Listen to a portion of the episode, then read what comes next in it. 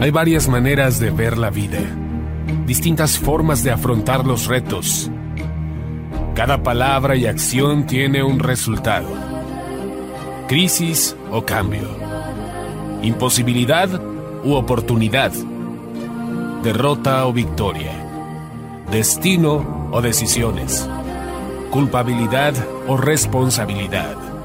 Mentira o verdad. Víctima o vencedor.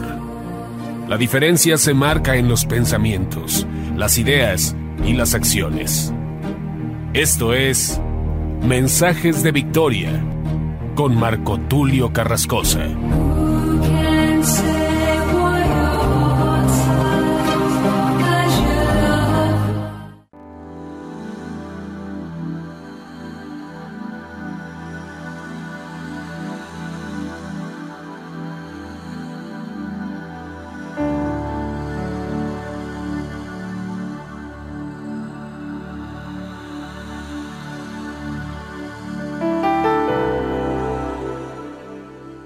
Bendiciones a todos. Qué alegría poderles saludar nuevamente a través de la radio, a través de internet y poder llegar hasta ustedes compartiéndoles el poderoso mensaje de la palabra de Dios. Hoy estoy muy motivado, muy contento porque voy a compartirte un mensaje que a mí me apasiona mucho. Hablar de la fe es uno de los temas más interesantes para mí, pero hoy voy a juntar la antítesis o bien lo que se contrapone a la fe y esta palabra que hoy se ha vuelto tan famosa a través de diferentes plataformas, diferentes medios, donde diferentes escritores, escatólogos y predicadores hablan de lo que está sucediendo en el mundo. Esta palabra es apostasía, una palabra también con un gran significado. Este mensaje lo he titulado La fe versus la apostasía, o bien la fe contra la apostasía entendemos que la apostasía está sucediendo.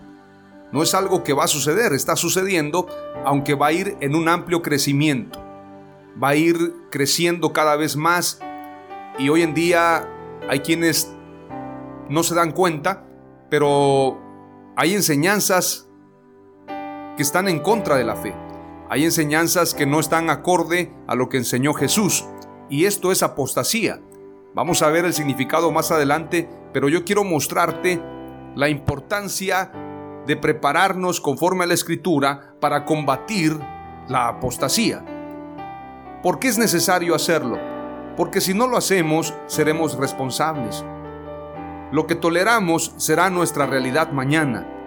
Cuando nosotros entendemos que la única manera de combatir las mentiras, combatir las herejías, combatir la apostasía, es mediante una fe verdaderamente fundamentada en la palabra de Dios y en una guerra espiritual que tiene que ver no solamente con la oración, sino también con la predicación del Evangelio y el aferrarse a lo que el Espíritu Santo nos enseña a través de su palabra, a través de lo que se le llama el testimonio de Jesús.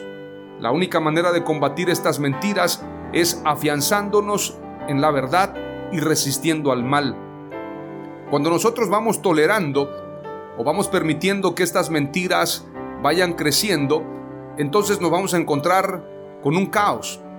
Nos vamos a encontrar con una situación donde ya la escritura lo dice y, fue profetizado, llegará el tiempo en que a lo malo se le llamará bueno y a lo bueno malo entonces lo que vamos a hacer es ir cediendo terreno a que la mentira vaya conquistando a nuestra gente, a nuestra sociedad, y entonces llegará el tiempo en que, como dice la escritura, si la sal perdiere su sabor, no sirve para nada, sino para ser hollada por los hombres. Si la luz no alumbra, entonces no tiene propósito. La luz se tiene que colocar en un lugar alto, no debajo de un almud. La luz tiene que alumbrar, para disipar toda oscuridad. La sal también tiene un propósito, evitar la corrupción. Entonces, si la luz no cumple con su objetivo, con su propósito, al igual que la sal, entonces no sirve para nada. La sal, una vez que pierde su sabor, dice la escritura que no sirve para nada, sino para ser pisoteada. Y esto es lo que está pasando en el mundo. Esto es lo que está sucediendo. Los malvados están tomando los lugares de influencia. Hablemos del gobierno, hablemos de la política, hablemos de los medios de comunicación, la cultura, las artes, las plataformas.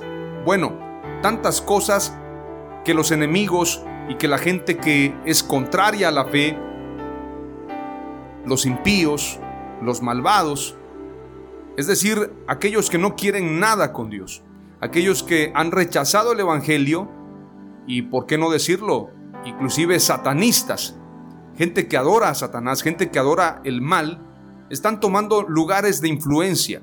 Tenemos que entender una cosa, y esto es un principio espiritual. La iglesia fuimos puestos en la tierra para establecer el reino de Dios, para generar un cambio, una transformación. No estamos aquí para hacer un club, no estamos aquí para hacer una asociación religiosa, una AR como la llaman en México y supongo que en algunos otros países de Latinoamérica, en el mundo hispano. No estamos aquí para formar un movimiento. La iglesia está aquí para ser cabeza, para establecer el reino de Dios, para verdaderamente tomar dominio, para ser autoridad, porque esa autoridad es la que tenía Adán.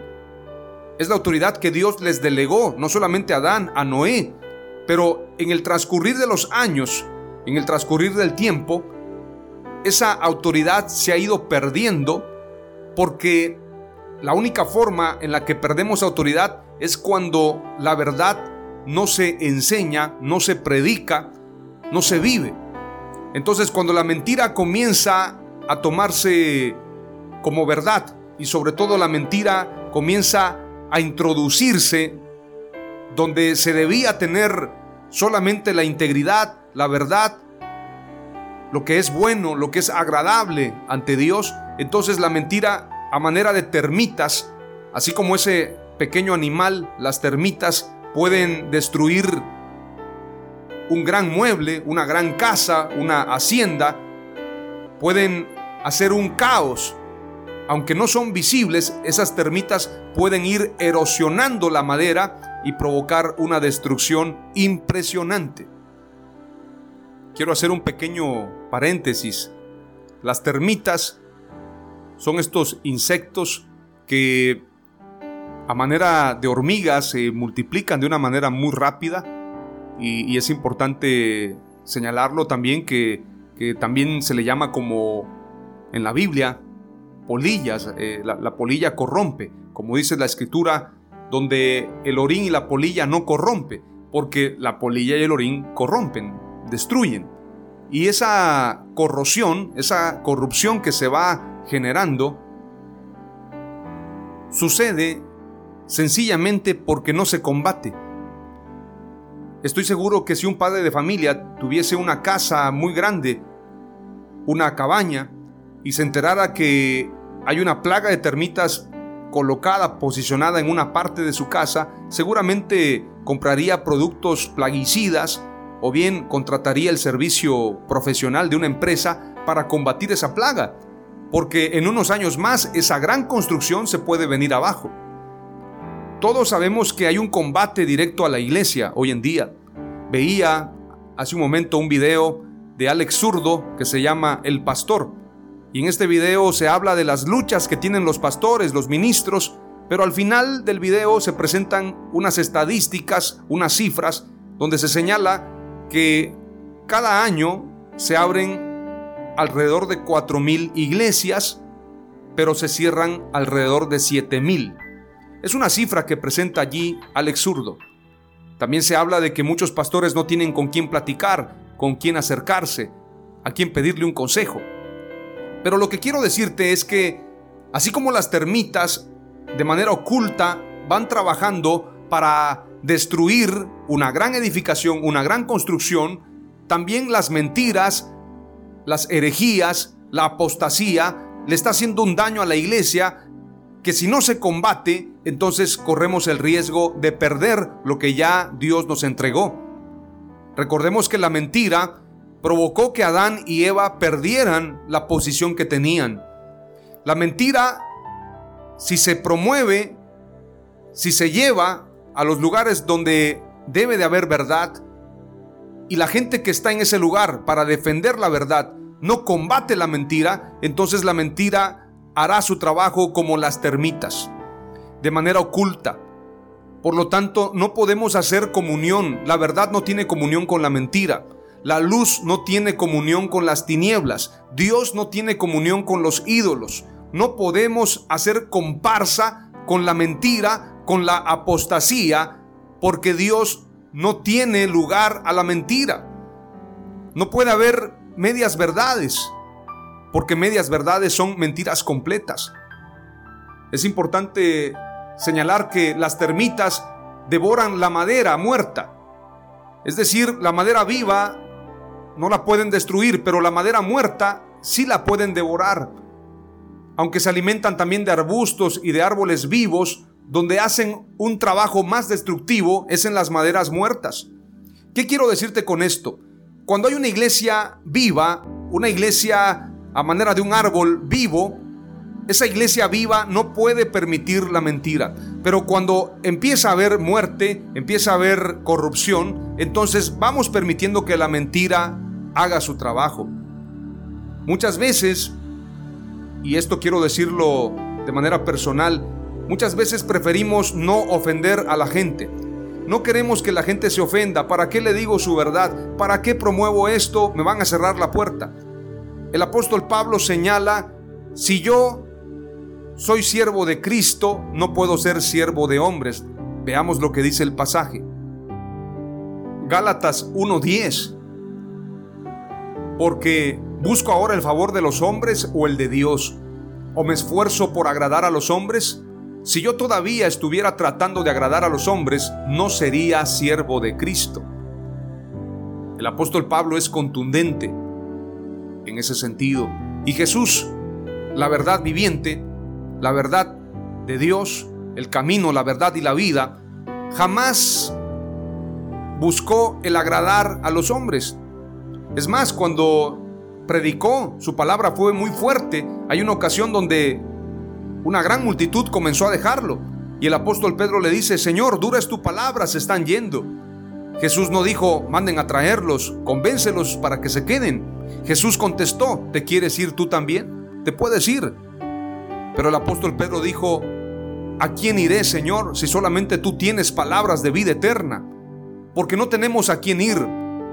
Entonces, en base a esto quiero compartirte hoy este mensaje de manera muy rápida y deseo con todo mi corazón que podamos ser combatientes, guerreros, soldados que defiendan la verdad contra la apostasía, contra estas termitas destructivas que quieren deshacer la iglesia, que quieren deshacer el edificio de Dios y que quieren pervertir y destruir a nuestra gente.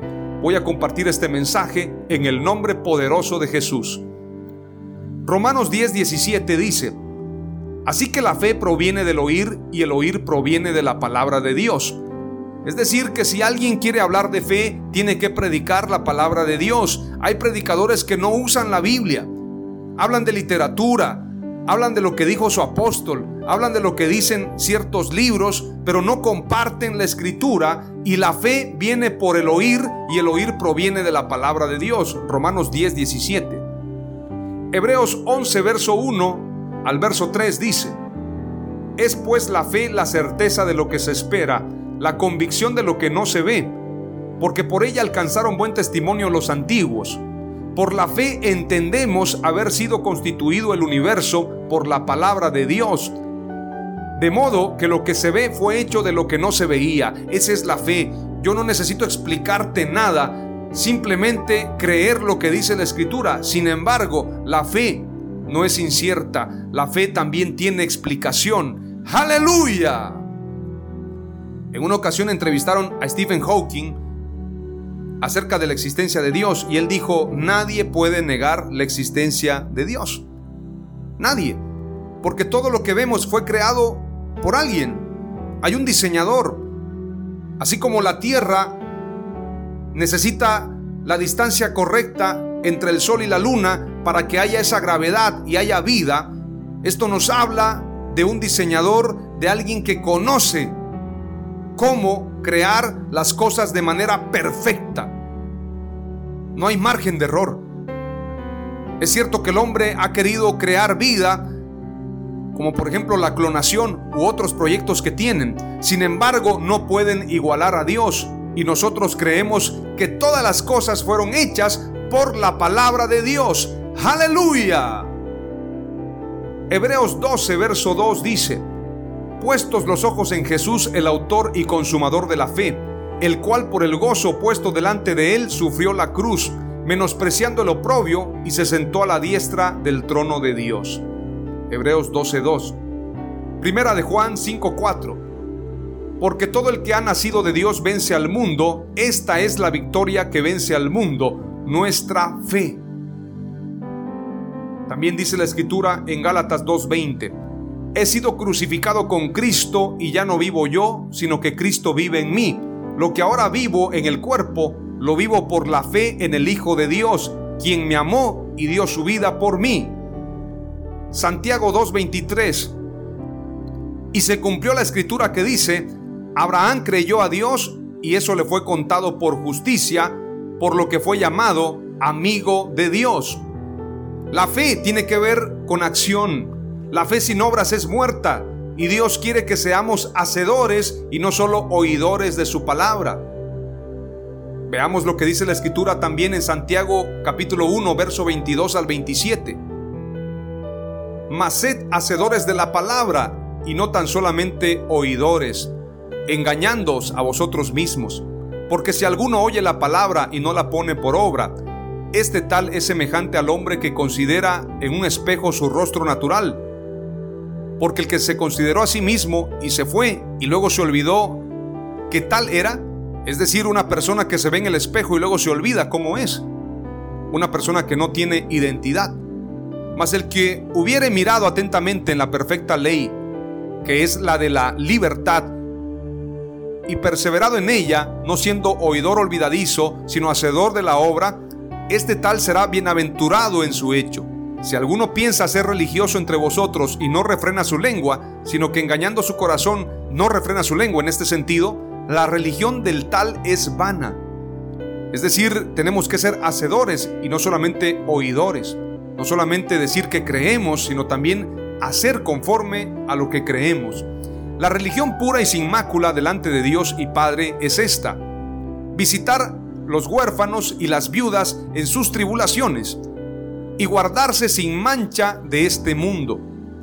Esto dice Santiago 1, 22 al 27. Romanos 1.17 dice, porque en el Evangelio la justicia de Dios se revela por fe y para fe, como está escrito, mas el justo por la fe vivirá. Gálatas 3:11. Y que por la ley ninguno se justifica para con Dios es evidente, porque el justo por la fe vivirá. Hebreos 10:38, mas el justo vivirá por fe, y si retrocediere, no agradará a mi alma. Dios nos está hablando de ser hacedores de su palabra, y como hacedores no podemos permitir la mentira, no podemos permitir la corrupción, no podemos permitir la apostasía. La fe sin obras es muerta, tiene que haber hechos, tiene que haber acciones. Jesús no solamente predicaba, sino que también hacía. Por esto necesitamos ser congruentes conforme a la escritura. La fe sin obras es muerta. El amor se demuestra con hechos. Usted no le puede decir a su esposa que la ama y solamente decírselo. ¿Qué tal si le lleva un ramo de flores? ¿Qué tal si le da un abrazo? ¿Qué tal si la invita a cenar? Yo qué sé. El amor se demuestra con hechos. Si usted le dice a sus hijos que los ama, es porque les da todo.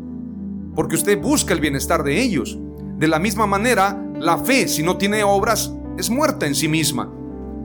Santiago capítulo 2, verso 14 al verso 17 dice, Hermanos míos, ¿de qué aprovechará si alguno dice que tiene fe y no tiene obras? ¿Podrá la fe salvarle? Y si un hermano o una hermana están desnudos y tienen necesidad del mantenimiento de cada día, y alguno de vosotros les dice, Id en paz, calentaos y saciaos, pero no les dais las cosas que son necesarias para el cuerpo, ¿de qué aprovecha? Así también la fe, si no tiene obras, es muerta en sí misma. Y Hebreos 11:6 dice, pero sin fe es imposible agradar a Dios. Porque es necesario que el que se acerca a Dios crea que le hay y que es galardonador de los que le buscan. Este pasaje es para aprendérselo de memoria, pero sin fe es imposible agradar a Dios porque es necesario que el que se acerca a Dios crea que le hay y que es galardonador de los que le buscan. Dios demanda de nosotros fe y si tenemos fe, Dios nos va a responder conforme a sus promesas. Aleluya. La primera palabra clave es la siguiente. La fe se fundamenta en la palabra de Dios. Ahora vamos a ir a lo que es la apostasía. Veamos su significado. La apostasía es del latín, a su vez del griego antiguo, que significa fuera, y bien estasis, colocarse, es decir, colocarse fuera de la fe. Es la negación, la renuncia o la abjuración de la fe en una religión. Abjuración, para quienes no han escuchado esa palabra, es retractarse, renunciar, apostatar de la fe. Es decir, yo antes creía esto, pero ahora lo rechazo. Ahora yo ya no creo en eso. Antes yo era judío y ahora soy musulmán, un ejemplo. Antes yo era cristiano y ahora soy idólatra. Bueno, es una manera de presentar un ejemplo. La apostasía por lo tanto, es la renuncia de la fe, el abandono de la fe, el excluirse voluntariamente de la fe que antes profesaba. Mateo 24, verso 10 al 12 dice, Muchos se apartarán de la fe entonces y se traicionarán unos a otros y unos a otros se odiarán.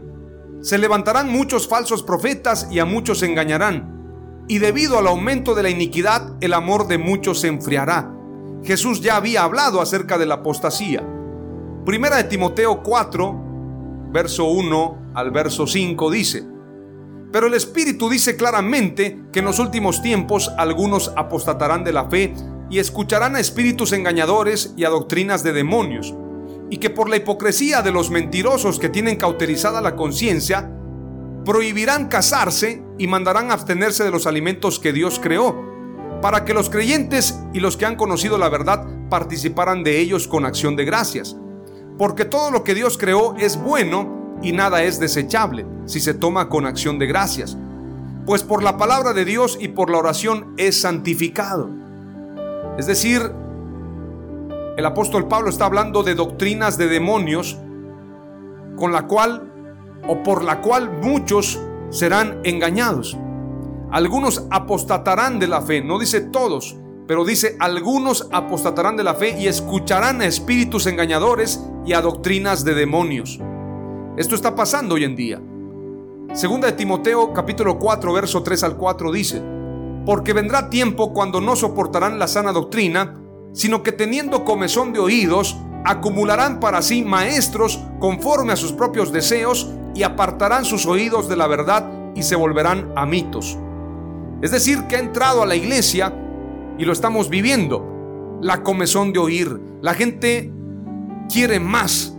A la gente no le basta la escritura, quieren escuchar más. Quieren que se les hable de los nefilim, de los extraterrestres. Que se les hable de fábulas. Que se les hable de la creación preadámica. Cosas que la escritura no menciona, pero como ya no les basta con eso, entonces se vuelven a doctrinas de demonios. Por la comezón de oír, escucharán doctrinas de demonios. Esto es lo que señala la escritura, lo dijo Jesús y lo señala el apóstol Pablo. Segunda de Corintios capítulo 11, verso 3 dice, Pero temo que como la serpiente con su astucia engañó a Eva, vuestros sentidos sean de alguna manera extraviados de la sincera fidelidad a Cristo. La gente piensa que revelación es leer otros libros. La gente le dice a otros para humillarlos es que tú no tienes la revelación, es que tú no sabes lo que Dios me enseñó a mí y quieren humillar a otros.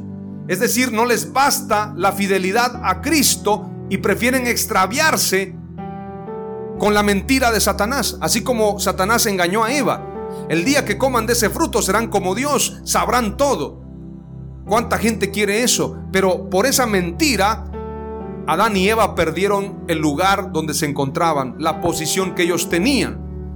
Por esto nosotros tenemos que tener cuidado de que nuestros sentidos no sean extraviados por la mentira. Y la apostasía se tiene que reprender, como dijo Juan Calvino. Todo pastor debe tener dos voces, una voz para llamar a las ovejas y otra voz para reprender a los lobos. Aleluya. La apostasía tiene que combatirse. Veamos lo que dice Apocalipsis capítulo 3 y verso 14 al verso 22. Leemos. Y escribe al ángel de la iglesia en la Odisea. He aquí el amén, el testigo fiel y verdadero. El principio de la creación de Dios dice esto. Yo conozco tus obras que ni eres frío ni caliente. Ojalá fueses frío o caliente. Pero por cuanto eres tibio y no frío ni caliente, te vomitaré de mi boca porque tú dices, yo soy rico y me he enriquecido y de ninguna cosa tengo necesidad. Y no sabes que tú eres desventurado, miserable, pobre, ciego y desnudo. Está hablando no de cosas materiales, está hablando de la revelación del Evangelio. Porque alguien dice, yo soy rico, tengo revelación, tengo esto, tengo lo otro. Yo me he enriquecido y de ninguna cosa tengo necesidad. Y no sabes que tú eres un desventurado, miserable, pobre, ciego y desnudo. Por tanto, yo te aconsejo que de mí compres oro refinado en fuego, para que seas rico, y vestiduras blancas para vestirte. Esto es la sana doctrina, esto es las obras de verdad, las obras de amor, esto es la santidad de lo que está hablando este pasaje. Para que seas rico, rico en qué? En buenas obras, rico en la verdad, rico en la integridad, en la santidad y vestiduras blancas para vestirte, y que no se descubra la vergüenza de tu desnudez, y unge tus ojos con colirio para que veas. Esto habla de una iglesia ciega que no quiere ver, que prefiere el compadrazgo, la amistad con otros, pero no la amistad con Dios. No podemos estar bien con el mundo y mal con Dios. No se puede estar bien con el mundo. El que es amigo del mundo se constituye enemigo de Dios. Yo reprendo y castigo a todos los que amo. Sé pues celoso y arrepiéntete. He aquí yo estoy a la puerta y llamo. Esta palabra no es para el inconverso, es para la iglesia, es para mí, es para ti, es para todos nosotros. He aquí yo estoy a la puerta y llamo. Si alguno oye mi voz y abre la puerta, entraré a él y cenaré con él y él conmigo. Al que venciere, le daré que se siente conmigo en mi trono, así como yo he vencido y me he sentado con mi Padre en su trono el que tiene oído, oiga lo que el Espíritu dice a las iglesias. Aleluya. La palabra clave número dos es la siguiente. La apostasía se fundamenta en la mentira. Todo lo que proviene de mentira no proviene de Dios. Hay algunos escatólogos que dicen, es que hay diferentes versiones. Unos dicen esto, unos dicen esto otro. No, Señor. La verdad de Dios no es imprecisa, la verdad de Dios es clara. Él es el camino, la verdad y la vida. Y no puede estar la verdad sujeta a la opinión del hombre, sino a la opinión de Dios. Aleluya. La apostasía se fundamenta en la mentira, pero la fe se fundamenta en la palabra de Dios. Y Dios es veraz, pero todo hombre sea mentiroso. La palabra clave número 3 tiene que ver con lo que dice Primera de Juan capítulo 5, verso 4 al 5. Porque todo lo que es nacido de Dios vence al mundo. Y esta es la victoria que ha vencido al mundo, nuestra fe. ¿Quién es el que vence al mundo? Sino el que cree que Jesús es el Hijo de Dios, es el Mesías, es el Dios hecho hombre. Aleluya. Lucas 3:22 dice, y descendió el Espíritu Santo sobre él en forma corporal, como paloma, y vino una voz del cielo que decía, Tú eres mi Hijo amado, en ti tengo complacencia. Lucas 9:35 dice, y vino una voz desde la nube que decía, Este es mi Hijo amado, a él oíd. Yo no necesito oír voces de demonios, libros ocultos, cualquier mentira. Yo necesito oír a Jesús el Mesías para tener salvación, para tener vida, para tener salud, para tenerlo todo. La palabra clave número 3 es la siguiente. Nuestra fe vence al mundo. Es imposible vencer al mundo con nuestras fuerzas. Solamente podemos hacerlo con la fe en Jesús. puestos los ojos en Jesús, el autor y consumador de la fe, según lo que dice Hebreos 12:2. Aleluya. Oramos al Señor. Padre amado, he compartido esta palabra con denuedo, dándote gracias, Señor. Estas tres palabras clave deseo que sean de mucha bendición para todo este pueblo. La fe se fundamenta en la palabra de Dios. La apostasía se fundamenta en la mentira y nuestra fe vence al mundo. Te pido, Padre amado, en el nombre de Jesús, que nos aumentes la fe, que tengamos victoria, que salgamos adelante. Padre, quita de nosotros todo tropiezo, toda mentira, y que podamos deshacernos de todo aquello que es tropiezo. En el nombre de Jesús, que caminemos la carrera libremente, que lleguemos a la meta, Señor. En el nombre de Jesús te damos gracias y que todo sea para gloria y honra de tu nombre. Aleluya. Amén.